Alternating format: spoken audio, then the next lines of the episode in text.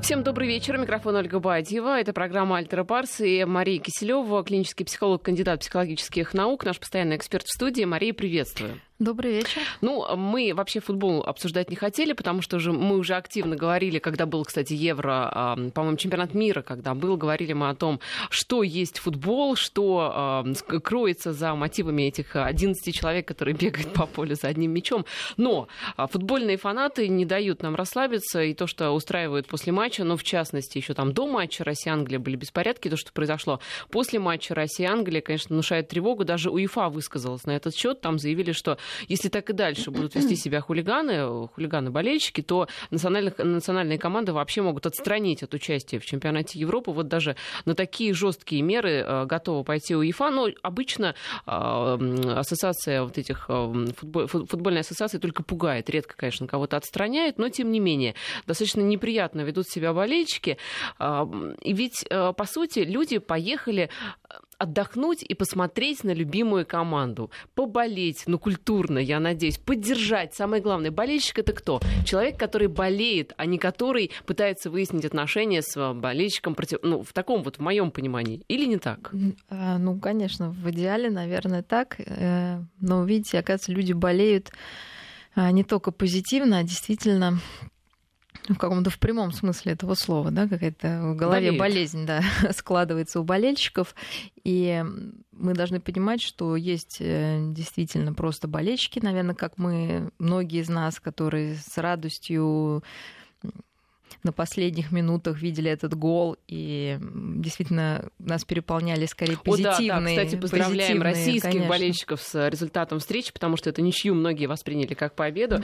Действительно, То есть мы здорово. болельщики, мы действительно душой и телом а в этот момент с футболистами или если другой вид спорта с какими-то другими спортсменами, и в нас это какие-то созидательные чувства пробуждает, нас это питает, радует, эм, восхищает, да, и позволяет надеяться на то, что мы тоже можем чего-то достигнуть. Но э, футбольные болельщики, они скорее же не болельщики, они все-таки фанаты. То есть это люди, эм, которые заменяют множество жизненных целей одной единственной, множество возможностей себя самовыразить практически часто одним единственным э, видом таким, это ассоциирует себя с некой командой, и, соответственно, это скорее как даже некоторое, наверное, такое, ну, можно сказать, и прикрытие в какой-то степени, э, ну, внутренним таким проблемам.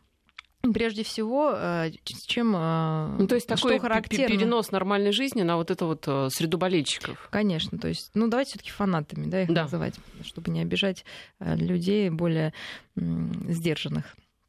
Собственно, что дает этим фанатам пребывание вот в этой группе? Да? Это прежде всего принадлежность к этой анонимной группе, это возможность свои ответственность разделить.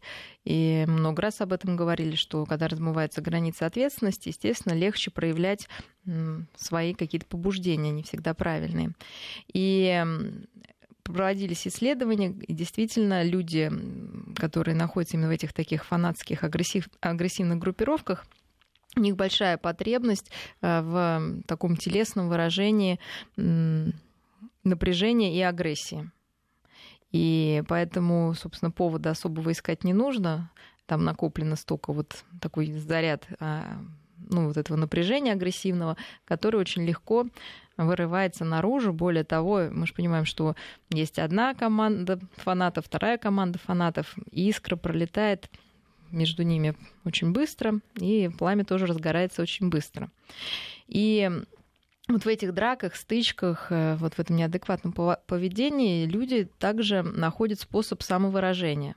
Опять же, да, для кого-то это может созидательная деятельность, а здесь вот проявить себя именно в этой стычке оказывается очень важным. И что еще дает фанатам такая приверженность к ну, к своей такой деятельности фанатской, это а, то, что мы видим и на стадионах, и до матча. Это большое количество ритуалов. Вот эти речевки, а, ну, вставание, угу. да, махание, то есть некие такие ритуалы, которые, собственно, вводят тоже людей в медитативно такое трансовое состояние и позволяют им, опять же, напряжение, ну, как бы уйти от него. Как вот раньше шаманы там, да, людей водили в такие состояния, там, боем барабанов. То же самое мы видим на стадионе. То есть это люди, которые нуждаются а, вот в такой разрядке очень сильно. А, и если это в пределах разумного, то это, ну, можно сказать, даже и хорошо, да, если мы говорим о простых болельщиках, потому что нам тоже нужно расслабиться. Это безопасный способ вот в этом трансовом таком состоянии побыть и немножечко дать передышку а, своей собственной психике, отойти вот от реальности. Но кто-то не может потом вернуться в реальность и, к сожалению, устраивает вот такие погромы и драки. Но мы должны понять, что люди не жалеют, опять же, да, о том, что они делают, просто они так живут и считают, что ну, наверное, ну, для них это единственный способ, вот, опять же, самовыражения, снятия напряжения. Но, с другой стороны, может быть и лучше, что вот э, человек, у которого есть э, такая невысказанная агрессия, пытается высказать, выразить ее, по крайней мере, э, в какой-то группе фанатов, действительно к ним усиленное внимание полиции, за ними присматривают. Может быть и лучше, что он не, просто идет крушить ларьки а ну, в одиночку. Безусловно, из двух зол это более такая, можно сказать, мягкая история, когда ну, более более-менее предсказуемая, контролируемая история развития этих людей. Угу. То есть мы ожидаем в определенное время, в определенном месте, что это будет. И интересно, что фанатов это абсолютно не пугает. Более того, это даже еще такая, ну, демонстративность, да, очень важная черта этих фанатов, потому что эти и шарфы яркие, способ выделиться, все говорит о том, что личности а, нужно себя проявить именно, чтобы все об этом узнали. Поэтому, по большому счету, подраться можно было где-то тихо, не в этом месте, не в этот час. Но а, дополнительное привлечение внимания тоже является для них важным, да, таким источником получения удовольствия. То есть получается, что футбольные фанаты это просто неотъемлемый такой атрибут а, вот этой футбольной жизни, и ничего с ними не поделаешь, просто нужно а, знать, что они есть, и, наверное, обходить их стороной, если вы не являетесь сами футбольным фанатом. Ну, они же и не пристают, как мне кажется, к остальным мирным жителям. Ну, если, да, не попасть в, в эту толпу, в это да, время наверное, и в это место, конечно. то... То есть у них строго, вот, э, очень интересно, что у них там же есть и свои правила, регламентированные, есть вожак, да, то есть там своя жизнь, в которой ну, люди действительно себя чувствуют более комфортно. А, опять же, если это не доходить до каких-то криминальных вещей, то поболеть, покричать, вот так вот слиться с, с да, вот с, ну, не знаю, со всеми болельщиками в единое целое.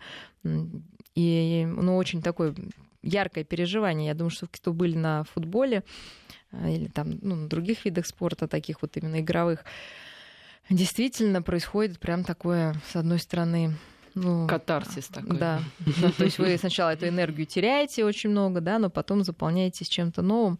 И, собственно, спорт для этого, почему массовые такие развлечения, которые очень важно для человеческой психики иногда испытывать, в общем, вот эти все. Но спорт не, не только в плане болельщика, а спорт, э, ну, как, пла... вот если вы э, сами спортсмен, Нет, ну, если, даже да. не профессиональный, а просто плаваете, бегаете, все равно вы негативные эмоции оставляете где-то ну, в бассейне, лучше, это лучше, да, потому да. что, собственно, спорт позволяет нам как раз наши вот телесные и агрессивные импульсы и напряжение а, выявить в спорте. Особенно если это командный спорт, где есть конкуренция. Это здоровый способ, собственно, вот проявить свои агрессивные какие-то вещи, которые у каждого накапливаются и у каждого, безусловно, есть. Ну, в общем, в продолжение, по сути, тема агрессии. Это история, я думаю, которую уже все слышали, как а, журналист немецкого телеканала АРД Хайо Зепельт в прямом смысле слова набросился на журналистку ВГТРК Ольгу Скобееву в тот момент, когда она пыталась а, взять у него интервью по поводу как раз того самого фильма о допинге, якобы допинге в российском спорте. Здесь, конечно же, есть видео всего происходящего. Здесь, конечно же, интересно проанализировать а, самого этого журналиста, его поведение, его какие-то а, даже, возможно, невербальные сигналы, которые он посылал во время этого интервью, потому что а, даже вот просто если смотреть на это видео, ведет он себя несколько странно. Я думаю, что вы mm-hmm. видели а, вот эти вот да. кадры, и когда мы обсуждали все произошедшее, один из специалистов назвал, по-моему, может быть, вы меня поправите, что-то вроде эпилептоидный тип, то есть, может ну, быть, там, там, да, что-то вот там делятся mm-hmm. люди на какие-то mm-hmm. типы. Вот он посчитал, что это как раз такой тип людей, которые которые, которые э, провоцируют других, потому что а, вот таким образом набираются какой-то энергетики, нужной им для жизни. Ну, я не думаю, что там была его какая-то провокация. Как раз мне показалось, что он, ну, понимая, что ну, плывет и не может ответить на вопросы нашей журналистки, которые, ну, на прямые вопросы а, журналистки, потому что мы понимаем, что фильм, можно сначала о фильме поговорить, построен, безусловно, на домысливании, на влиянии на такую эмоциональную сферу э, зрителей. Э, действительно, не опирается на никакие факты, это видно из, ну, то есть просто их там нет, да, фактов. Есть некие домыслы, некие недорисованные образы. И э, очень интересно, то есть насколько все там продумано. Я не думаю, что это случайная э, такая композиция этих фильмов, а потому что наше восприятие, наша психика, если у нас картинка неполная, стремится ее дополнить. Стремится дополнить э, чем угодно, лишь бы вот сложился да, вот этот пазл в голове, что, что это такое. То есть мы видим, когда какой-то непонятный человек садится в машину, размытый весь. То есть хотим мы или не хотим, нашему мозгу нужно все-таки добиться, чтобы в голове сидел этот человек вот в этой машине. И вам говорят, ну и вам дают подсказку. Да, это вот такой Иван Иванович сидит. И даже если вы видите, что это не Иван Иванович, мозг готов согласиться на такой обман, потому что просто он не может по-другому существовать. А дальше звучит, естественно, тревожная музыка, да, все так вот загадочно, все покрыто мраком и туманом. И на самом деле такие фильмы, э, неважно, документальные или вот такие ложные или художественные, больше людям запоминается, потому что, собственно, мозг включается вот в этот недосказанность. Я думаю, что многие вспомнят, что даже если это художественный фильм, если он кончился ничем, а вот какого-то нет завершения, он долго запоми... дольше да, запоминается. То есть эффект такой незаконченности. И здесь... Открытый есть некий... финал, так называемый. Да, да, да. А, и здесь, э, кстати, это э, незакон... то, что незаконченное действие запоминается дольше, открыто нашим психологам Зигарник, то есть эффект Зигарник, он так uh-huh. и называется. Тоже приятно отметить наше достижение. Э, и... А там недомысленная, да, такая недомысленная история. И поэтому он запоминается, человек думает, было, не было, нет дыма без огня. И, конечно, это такая информационная пурга, и которая является частью информационной войны. Ну вот опасно да, для многих, потому что потом как мы знаем, ложки находятся, а осадок, естественно, угу, остается. И этот осадок в данном случае влияет не просто на какого-то конкретного человека, а на целую команду спортивную, вообще на имидж э, российского спорта. А мы же понимаем, что это одна из главных наших вещей, которыми мы можем гордиться, которые после особенно Олимпийских игр, конечно, наверное, не дают покоя многим а, врагам, в кавычках назовем. Вот. И, собственно, сам фильм, безусловно, такой тень на плетень. То есть там если кто такой где у нас порой, да, то uh-huh. есть совершенно нечеткий. И когда приходят э, журналисты, просят привести факты, Потом он начал говорить, что у меня я же в номере, как я мог показать. Но можно было сказать, что давайте не сейчас, там, ну, могу вам выслать. То есть они есть. Потом мы узнаем, что адвокат его признал, и он признал, что никаких фактов нет, и все это со слов каких-то людей. А, и как животное, которое загоняет в угол, а, естественно, неудобными вопросами, потому что это наша честь поставлена на карту, ну, уже она должна была прийти его хвалить, а, вызывает вот такую яростную реакцию. То есть обычно этот тип, как, ну, если брать, да, описываем вами, он а, впадает в вот такое состояние ярости и не может из него выйти. Вот такая у него характеристика. И очень многие страшные преступления как раз такими типами совершаются. Потому это что человек не просто теряет аффекта, да? Ну, конечно, человек поним... ну, в данном Понимает, случае да, нет. Происходит? В данном случае, ну, просто это состояние, которое очень ну, накрывает с головой, но mm это не всегда... Состояние эффекта все таки это кратковременное, да, какое-то очень явление. А тут человек полчаса шел. Но, тем не менее, это состояние, которое накрывает с головой, и это ярость, именно ярость, да, другого слова здесь не подберешь. И мы видели, да, то, что его трясет. Э, он на самом деле выглядит, конечно, немножко жалко, держа этот ну, поролон от микрофона, микрофона которым да. он пытается как-то манипулировать, куда-то звонить. То есть совершенно дискоординированная деятельность.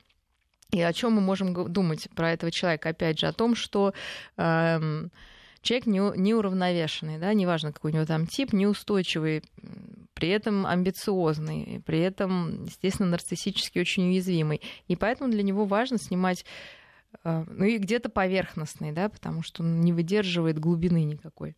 Поэтому такой фильм для него, наверное, единственный способ ну, прославиться, да, и все свои вот эти проблемы удовлетворить.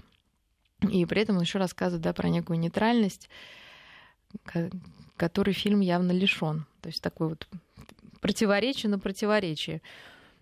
В общем, я думаю, что самое важное телезрителям, неважно в этой или в другой ситуации, не эмоционально не реагировать на то, что они видят, потому что все эти фильмы абсолютно нацелены на эмоциональное воздействие, на то, чтобы Сложно, человек без анализа, сложно эмоционально конечно, не без анализа, вот... без анализа воспринимал ситуацию. То есть идет не информационный уровень, когда вам приводят факты, а именно эмоциональный уровень а потом он вообще скажет, что это моя интерпретация, художественный образ, да, чтобы привлечь к проблеме допинга в принципе, ну вот, а еще и в России особенно. То есть вот такой какой-то, да, то есть, то есть мы должны понять, что когда мы смотрим телевизор или кино или что-то, а, если вы не видели, собственно, доказательств, все остальное является художественным образом и домыслом. И нужно все-таки логический уровень свой разумный использовать при просмотре подобных вещей. Ну ладно, пусть э, журналисты немецкие делают фильмы, если им уж так очень хочется самовыразиться, это их, в общем, полное право. Мы завтра, кстати, отмечаем День России, если вдруг... Э, ну, сегодня, вроде сегодня 12. Сегодня, да, да, прошу прощения, уже просто праздники иногда сливаются в один большой праздник. Сегодня мы действительно отмечаем День России, и, э, кстати, вот опрос по поводу этого дня, каждый четвертый россиянин считает, что Россия уже сегодня принадлежит к числу великих держав, и это исторический максимум. За все время опросов э, социологи такого э, большого показателя раньше не наблюдали. И 49 россиян, то есть половина, считают, что Россия уже в ближайшем будущем обязательно станет великой державой. Здесь, конечно же, очень интересно узнать, а что а вот гражданин великой державы, как, как он себя ощущает? Вот как он себя ощущает? И все-таки, наверное, интересно, конечно, было бы узнать, а что такое великая держава в представлении вот этих респондентов. Ну, великая держава. Вот э, вы знаете, интересно, как себя ощущает гражданин, когда Крым э, вошел, вернулся да, на родину, в Россию.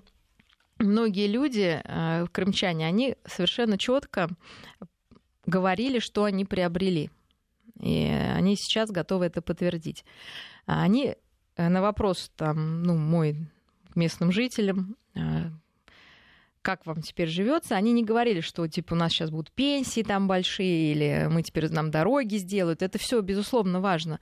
И первое, что они говорили, мы себя ощущаем частью большой страны, мы себя ощущаем частью великой страны, с президентом, которого мы можем уважать. То есть нам, наверное, не снилось, что такое быть эм, извините, частью страны, ну, например, как сейчас Украина, которая, безусловно, вызывает жалость, которая не вызывает уважения который вызывает скорее недоумение, непонимание. Ну, вы знаете, она у нас вызывает. Я, кстати, была на Украине неделю назад и много общалась с местными жителями. А, по моим ощущениям, их страна не вызывает у них ни жалости, ни какого-то вот, да, удивления. Они считают, что, в общем, все правильно. Ну, так что, наверное, просто видение ситуации отсюда и нет, оттуда нет, нет, я говорю разное. именно с людьми, которые раньше были частью Украины. То есть угу. их э, удручало то, что они ну, непонятно вообще, кто они, где они и какую они, собственно, имеют ценность. Угу. Вот, потом э, действительно люди, наверное, тоже различаются, и порой это бывает защитное. Я думаю, что сейчас у украинцев, безусловно, защитная история. Конечно, они искренне не верят, что Украина глубинна, да, но признать, что это вообще ни о чем, да, страна, которая разваливается и в долгах, и без какой-то линии развития, наверное, значительно сложнее, чем сделать вид, что они велики. Э, Все-таки сейчас там совсем критически все, и там могут быть совершенно парадоксальные вещи происходить. А когда все было более-менее спокойно, тем не менее люди хотели э, вот принадлежности к великой державе, то есть, скорее всего, человека, наверное, мы называем великого, это который э, самостоятельный, который может сам принимать решения, который может быть независимый не в смысле вот обособленный и отчужденный от всего, такой вот сам себя ушел, но независимый в плане принятия э, внутренних решений и а, в плане собственного мнения на происходящее Независимый мире. от чего или от кого?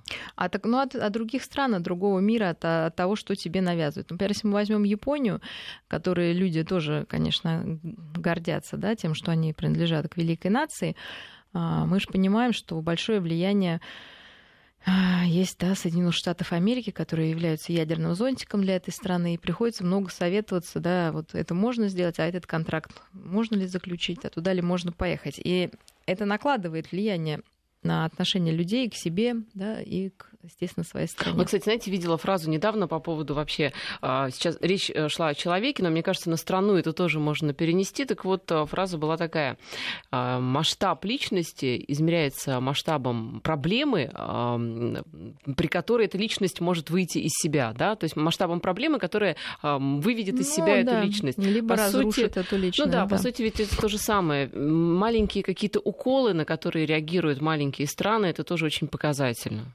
Ну, конечно. И сейчас Россия действительно показала, что она способна принимать решения, которые другим не нравятся, но которые, собственно, наши интересы поддерживают.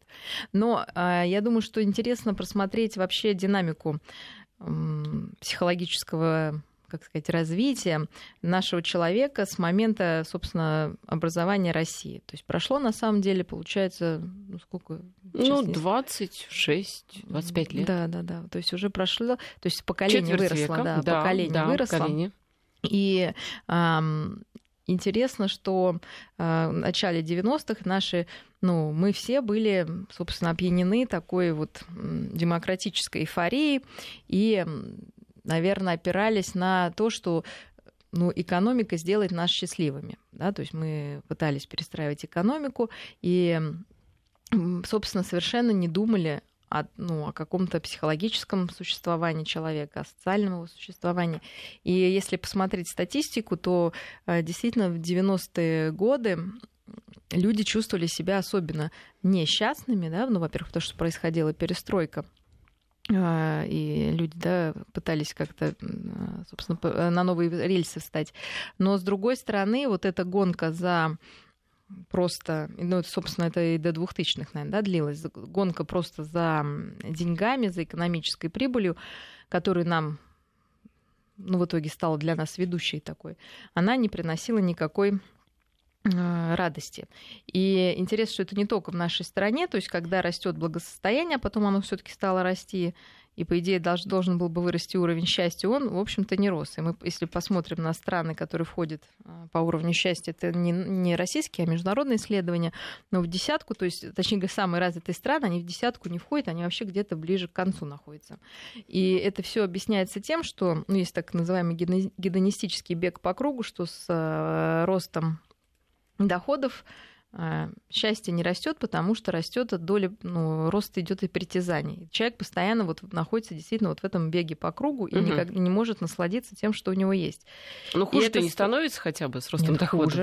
Хуже, хуже становится? становится да. То есть чем больше денег, условно говоря, тем хуже? Тем может, да. У некоторых личностей, но в итоге это большой процент граждан. И не только в нашей стране, и в США также. То есть, когда то есть, ощущение счастья, оно уходит. А почему? А потому что вот ты, это называется гедонистический бег по То кругу. То есть тебе больше день, хочется. Тебе больше хочется, ты все равно понимаешь, что ты все не получишь. Угу. И еще появляется тревога и страх потерять то, что ты уже заработал. То есть ты понимаешь, что ты становишься заложником э, гедонизма. Да? То Может есть быть, просто ты думал, что ты заработаешь это, это, это и будет счастье, а конечно, оно и не пришло, конечно. потому что счастье это внутри. Тоже. Есть, да. да, естественно. Новости и продолжим. Мария Киселева, клинический психолог, кандидат психологических наук у нас в студии. Итак, а, мы а, закончим да, сейчас а, с темой великой нации, о том, что все действительно очень по-разному понимают это понятие. Вот э, что касается того, что 25 лет у нас уже было, чтобы осознать себя, по крайней мере, какой-то новой, другой страной, либо страной, которая, наоборот, э, наследует что-то от, от своих там предков. Вот э, мы, мы сейчас все-таки кто, какие? Вот это вот поколение, которое растет, у них есть основания ощущать себя великой нацией? Я думаю, сейчас происходит очень интересный процесс, потому что если мы берем первые 10 лет, это была вот эта эйфория, ну, 90-е, 2000-е, а, это была такая эйфория, что мы сейчас станем западным государством, да, вот этот экономический, ну, жертвами, там действительно там были сложные всякие истории психологические, но тем не менее а, будем хорошо жить, а, главное, мы приобретем свободу, вот, но мы не учли, что свобода всегда высвобождает не только хорошее, а часто высвобождает еще и плохое. Вот, потому, поэтому а, к 2000 годам действительно люди а, стали голосовать за то, что они, ну, как бы в кавычках, против свободы, то есть им хотелось иметь более жесткую систему власти, чтобы кто-то мог их контролировать и ограничивать, потому что оказалось, что себя а, сложно вообще-то ну, быть свободным сложно, да, мы всегда говорим, что это огромное количество выборов, за которые нужно нести ответственность. Это нужно понимать, что ты хочешь, и оказалось, что мы не знаем, что мы хотим, мы не умеем, мы разучились это, ну, все это делать, да, потому что раньше все таки был период, когда жизнь была более, ну, с меньшим количеством выборов и с меньшим количеством, соответственно, и ответственности. А, и потом пошел, наверное, такой следующий период, когда мы стали вдруг все вспоминать э, идеализировать ну, советское какое-то да, время и думать, что вот тогда-то была настоящая жизнь, тогда-то была эпоха вот такая правильная, хорошая, добрая, э, всем понятная, и тоже, да, некий перекос. И, наверное, сейчас какое-то уравновешенное более состояние большинству э, людей характерно, когда мы э, готовы взять что-то хорошее Запада, некую раскрепощенность, креативность, инициативность, но при этом очень держимся за свое прошлое и понимаем, что, пожалуй, это единственное, на что мы можем твердо опереться ногами, а не просто вот когда в вакууме или в каком-то болоте таком стоять неизвестности. И новое поколение э, растет, вот оно, мне кажется, во многом вбирает лучшее и из западной, скажем, культуры, и от нас. То есть более такое вот оно ну, опять же, повторюсь, инициативная. Нет, оно, да, более инициативная, развитая, и при этом более прогрессивная. Взгляд. Ну, прогрессивная, да. естественно. Но при этом вот эта любовь к родине, которую они проявляют абсолютно искренне, потому что сейчас уже на самом деле, ну, никто в голову это не вбивает. Каким-то образом сейчас это становится каким-то естественным э, фактором в развитии молодежи. Мы видим огромное количество желающих быть волонтерами там, ну, на разных патриотических каких-то мероприятиях. То есть вообще вот это волонтерское движение очень интересно в России мне кажется, оно одно из самых развитых. То есть это такой наш альтруизм, который вот перешел вот в эту деятельность.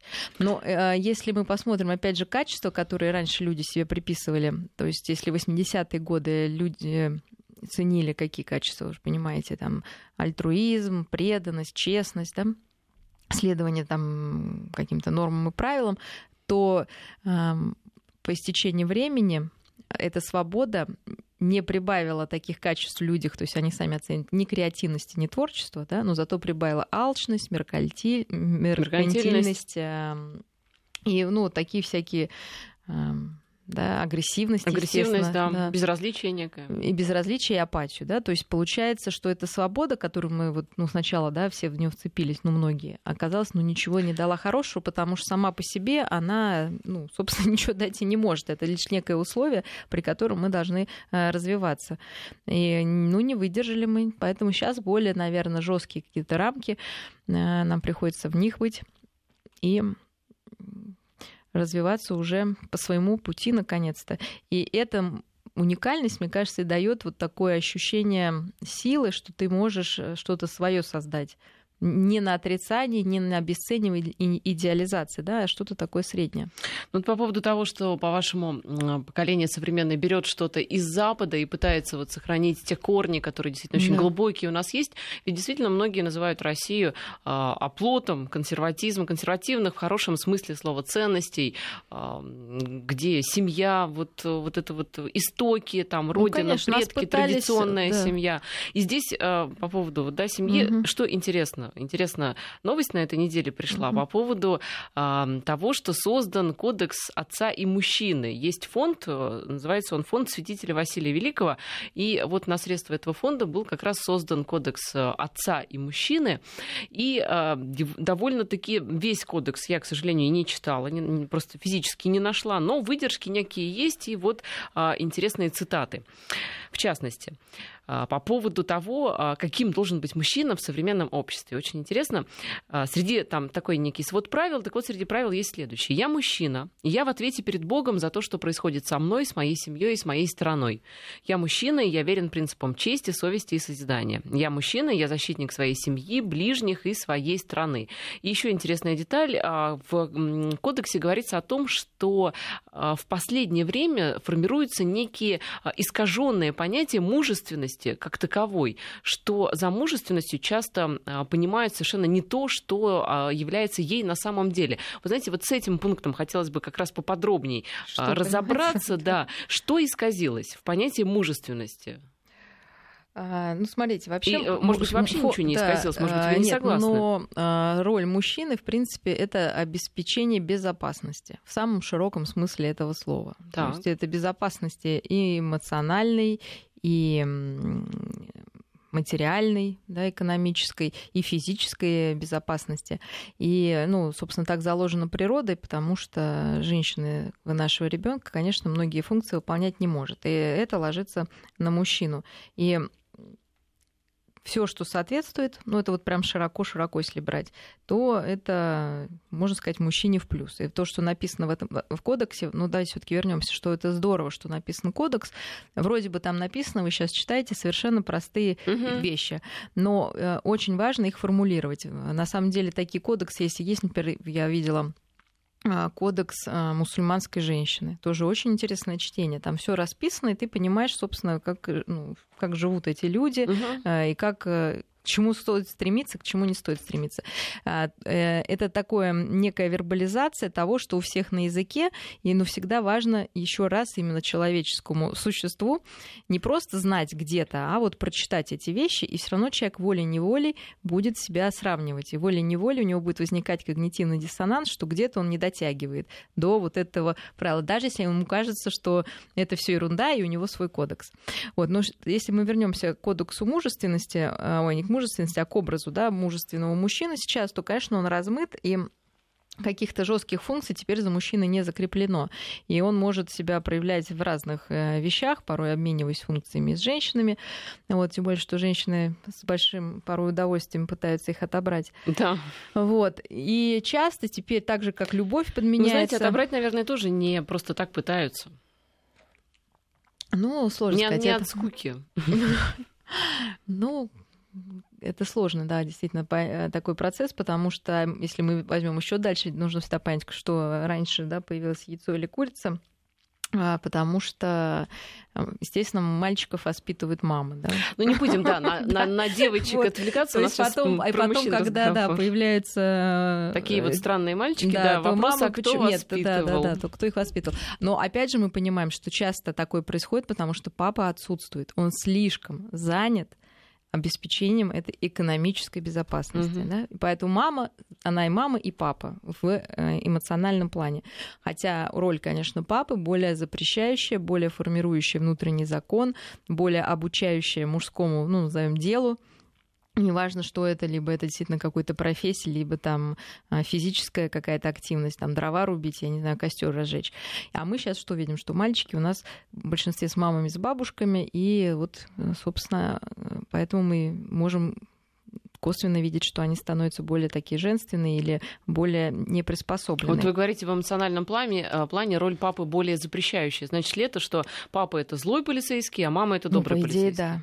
По идее, да. да? То есть э, ма- сейчас маме приходится это совмещать. Вы знаете, я просто часто, э, ну не часто, но иногда вижу в семьях, где ну, растет детство Тёмы просто, да, и как-то там все будет просто наглядно. Ну, смотрите, вот семьи, где, э, допустим, там один ребенок и это девочка, папа не чает души, естественно, в дочке, и как раз папа добрый полицейский, ну и мама тоже, в общем-то, добрый получается полицейский.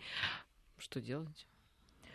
А, в любом случае, какой-то внутренний такой суперэго больше воспитывает папа неважно, девочка или мальчик, просто девочке стыднее сделать при папе что-то угу. плохое, или потому что она боится, может быть, больше потерять его любовь. Да? А мальчик, может быть, боится потерять любовь и наказание там вместе, особенно если это раньше. Поэтому девочки, они все равно при папах стараются. Они там манипулируют где-то, но действительно они стараются быть хорошими. Но вот а, сейчас я скажу, в чем может быть э, подвох в то, что мы уже много раз говорили, что когда родители как бы вроде с одной стороны не, не запрещают ребенку, И с другой стороны, тут же запрещают. То есть, например, девочка, ну, я не знаю, там шумит или как-то ведет себя ну, как... Один разрешил, а другой запрещает? Нет, нет, нет, это один и тот же человек. То есть, смотрите, это может быть и с мальчиком, и с девочкой. Когда родители... Вы знаете, у нас да. просто осталось совсем мало времени до новостей. То есть это называется да. двойной не, посыл. Не, мы, мы обязательно да. это поясним. У нас сейчас просто вот короткая пауза на погоду, и мы продолжим. Mm-hmm. Возвращаемся в программу. Итак, мы закончили на фразе, на термине, вернее, двойной посыл, который э, Двойное, дестабилизи... послание, да. Да, дестабилизирует ребенка, он не понимает, что происходит, да? да что это э, такое? Смотрите, я думаю, что все родители и все дети знают, о чем идет речь. Это о том, что когда мама и мальчику или девочке или папа говорит, а, э, не делай это, ай-яй-яй, но при этом ребенок понимает, что на бессознательном уровне родитель говорит, делай, малыш, делай. Это как, например? Это так, ну, ну я опять же говорю, например, малыш или девочка или мальчик громко себя ведут за столом, угу. кидают там все, ну, как-то ведут себя как некультурно.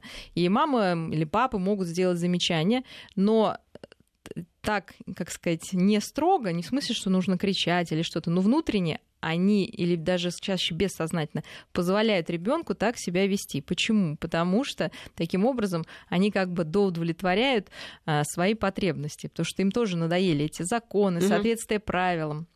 Где-то на бессознательном да. уровне они транслируют, что ты можешь. Я, конечно, тебе говорю, что нельзя. Но по большому счету, если очень хочется, можно, а даже еще и нужно. И мы в чем, я вам расскажу, я, когда я вырастают эти дело. люди, взрослые, вот мужчины, а теперь я расскажу про мужчин. Вот просто недавний клинический пример из практики. Папа, правильный человек, ну уже взрослый, там 70 лет, всю жизнь работал, живут с мамой 50 лет, ну с женой, да, угу. вот, Разница Всё... большая такая. Нет, 50 лет живут вместе. А, живут вместе, вместе а я думала, живут, да. да, да. Вот они живут с 20 лет, познакомились, 5 лет встречают. Ну, вы понимаете, абсолютно правильная история. И рассказывают про сын. Да, как друзья. Как друзья, потрясающе. Потрясающе, понимаю. Да, и да. вот это он рассказывает. Вот, то есть вот человек обращает на мы пять лет как друзья встречались, в институте познакомились, и вот 50 лет живем. И она, и действительно ты видишь, что они хорошая пара, но они жили очень правильно. Но так, как вот, ну, вот нужно на них стремиться, стремиться да, к этому, да. да. А сын, наоборот, то с одной, то с другой, то с третьей, от этой ребенок, от другой. И что мы, как, извините, специалисты видим, да, что э, папа, понимая, что вот так вот себя держать в рамках тяжело, и где-то, наверное, какое-то удовольствие он пропустил, будучи, ну, таким со строгим суперэго, совестливым человеком. А сын он бессознательно позволяет и, и ахает потом, говорит, как же так, чё ж ты, сыночек, у меня, ну, как-то, да, такой. То же самое бабушки, которые разрешают своим внукам сейчас, ну, пошалить где-то там, понятно, покурить, выпить, и вроде и говорят, а мы ничего не можем сделать, они Нет, у нас такие. Вот То смотрите. есть это идет чистая компенсация собственных, э, собственного, ну как сказать, желаний, неудовлетворенных. Да. Ну смотрите, здесь же такая история, если папа действительно хочет чего-то там погулять, да, он же не может свои желания никуда деть, он получается вот э, так вот транслирует их через ребенка. Что он с собой-то может сделать? Ну, во-первых, э, вы думаете, что папа об этом знает? Вот то, что мы с вами сказали. Как минимум уловить, да? Что это неправильно. И на самом деле они... Уловить и? А, уловить и с этим ну, работать, да? Действительно, каким-то образом эти желания преобразовывать что-то возможное, в каких-то рамках их, да, держать. Потому что обычно человек, э, ну, воспитывает ребенка ну, так, как бы он бы хотел, чтобы, ну, грубо говоря, относились к нему, да? И мы знаем, что, ну, я думаю, вы кучу знаете примеров, когда вот у хороших родителей угу, дети вот полный разгильдяй, да, и никто да, не да. знает, как это, потому что папа представляет, что такое быть вот сверхконтролирующим. Обычно же это очень сверхконтролирующие люди, у которых куча энергии, вся энергия уходит на контролирование все и вся, на сканирование вот всей эм, реальности, вот то есть люди в постоянном напряжении. И они отдают где-то вот частичку своей свободы детям, и потом долго удивляются, что ж такое-то, а, потому что это тоже не есть хорошо. То есть что такое человек сверхконтролирующий? Он должен понять, хотя это является, кстати, хорошим мужским качеством, ну, как бы в сознании людей. Такой мужчина, который все мы же про мужчин, да, да, говорим. Но это огромная нагрузка, огромная, да, нагрузка. И мы, психологи, собственно, учим этих людей где-то этот контроль все-таки снижать. Это не значит, что нужно пойти. А почему люди держат контроль? Потому что если его снять, как им кажется, там все вот полетит в тартарары, как вот у этого мальчика, там, да, у их сына, который гуляет направо и налево. Поэтому лучше все отсечь, контролировать каждый шаг, т т т т Вот, поэтому, когда мы все контролируем, естественно, мы контролируем как бы и ребенка. У ребенка, естественно, тоже желание этот контроль сбросить и делать, как он хочет. Ну, в общем, такой клубок очень сложный получается. И э, мужчинам нашим нужно ну, то есть есть два, да, наверное, сейчас типа мужчин. Это вот эти сверхконтролирующие, которые на самом деле и очень гиперответственные, которые нам кажется женщинам, ну, для нас они желанны, да, Хороший потому семенин. что... Да. А, И мы должны тогда их беречь и давать им все-таки области, где они могут полностью расслабиться, потому что еще они часто находят женщину такую, которая их контроль поддерживает, да, То говорит, есть? правильно, ну, я не знаю, то пойти на тот же, э, ну, вот, например, на футболе не нужно себя контролировать, Мгм. да, там можно покричать, и этого достаточно, не нужно идти э, в бар там или куда-то, там, я не знаю, на дискотеку обязательно, или там, женщину себе искать, то есть это всякие, совершенно не об этом идет речь, но должны быть области, где человек может расслабиться. Так, это первый тип Абсолютно. мужчин, которые все контролируют, а вторые? Ну, а второй, естественно, это которые мы, мы видим в огромном количестве, которые бесцельные, опустошенные, такие внутренние, ну, то, что мы называем пофигисты. И не контролируют ничего? Да, они ничего не контролируют. хотят, И не видимо. хотят контролировать. Да? То есть у них есть некая ценность свобода, наоборот, такая, как им кажется, внутренняя. Они становятся, опять же, заложниками этой свободы, потому что воспринимают ее как э, то, что свобода, я могу делать то, что я хочу. Свобода от чего и от кого? Опять же. Вот опять же, да, то есть внутри есть, э, я объясню, значит, внутри есть некий образ, от которого хочется освободиться. В том-то все дело, что ни от кого и ни от чего это внутри сидит, да, что нужно от кого-то быть свободным. Потому что человек свободный, он просто сам по себе свободный, он да, делает что-то, несет ответственность. А когда это становится сверхценной идеей, конечно же, это значит внутри есть какая-то инстанция, которая очень строгая, и вот от нее хочется освободиться. И мы, по-моему, говорили, что вплоть до того, что в расписание люди да, не могут выдерживать, да, семью завести не могут, потому что ты, тебе нужно сразу быть брать как бы на себя, и ты считаешь себя слишком слабым, чтобы все это нести. То есть это пугает, да, любая вот ограничительная деятельность в виде там штампа в паспорт или даже переезда любимой девушки, я уж не говорю дети, то есть это все пугает, да, потому что сразу ты э, себе кажешься, ну, опять же, на бессознательном уровне слишком слабым, чтобы ты за себя не можешь нести ответственность, что ж тогда говорить, да, еще за Ну, некую знаете, да, семью. возвращаясь все-таки к этому кодексу, ведь он называется кодекс ам, отца и мужчины, недаром эти два слова стоят вместе, А, в нем прежде всего говорится, что мужчина, его основная роль, а, основные, а, основное предназначение — это отцовство. Вот вроде бы, да, традиционное представление, что женщина — это прежде всего мать. А здесь такой другой взгляд на вещи. Говорится, что прежде, что мужчина — это не добытчик, да, не защитник, а Ну, это отец прежде Отец всего. это как раз и добытчик, и защитник, и способный вот э, действительно э, эмоционально защищенное пространство создать. То есть э, защитить своего ребенка, ну, э, от Что значит знаю, эмоционально обид. защищенное пространство? Ну, чтобы ребенок чувствовал, что дома он может, эм, во-первых, и самовыразиться, да, рассказать о своих проблемах, что если его обидят в школе, есть папа, который придет и разберется. Потому Мгм. что обычно, естественно, ходит мама, да, ну как приятно, когда это папа. Очень приятно, конечно. Ну вот. Э, И для мальчика прежде всего. Для девочки там понятно. а вот для мальчика это тоже очень приятно. Это значит, что э, папа может позволить ребенку развиваться и увидеть э, те черты, которые мужские черты, которые, кстати, мама очень часто не любит. Да, вот некая рискованность, некая такая вот Безбашенность ну, такая. даже это не безбашенность, а такая смелость, да, потому что Да. маме хочется мальчика за ручку, ну, вот под колпачок, да, под И юбочку, уберечь от да, всего на уберечь от всего. И представляете, что если папы нет, то есть кого мы выра... ну, то есть мальчик будет страдать на самом деле потом. Конечно, он вырастет, как если бы так и должно быть. Мы должны понять, что дети растут, неважно какие условия, они любые условия считают, что так должно быть, потому что они не знают, как по-другому. Это когда они вырастают или там, да, начинают уже сравнивать в поз- более позднем возрасте. Поэтому для папы очень важно поддерживать и видеть вот эти мужские качества в своем особенно сыне, если они хотят вырастить тоже настоящего мужчину.